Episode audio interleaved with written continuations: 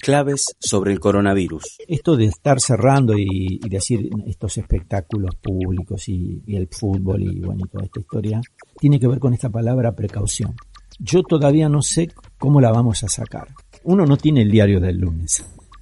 Entonces hay dos palabritas que llaman prevención y precaución. Como yo no sé, soy precavido. Y como sí sé que en los ambientes donde hay mucha gente y si hay alguien portador que es asintomático, a lo mejor mañana tendrá fiebre, pero hoy no, pero ya está eliminando virus, yo de esa manera desciendo drásticamente la cantidad de gente que se va a infectar. O sea que son medidas precautorias, porque lo que tenemos que tratar es de no llegar a un brote excesivo de, casos, porque eso hace que la capacidad de contención esté diezmada. Pero si uno tiene un número con el cual se puede confrontar, la cosa es mucho más fácil para todos.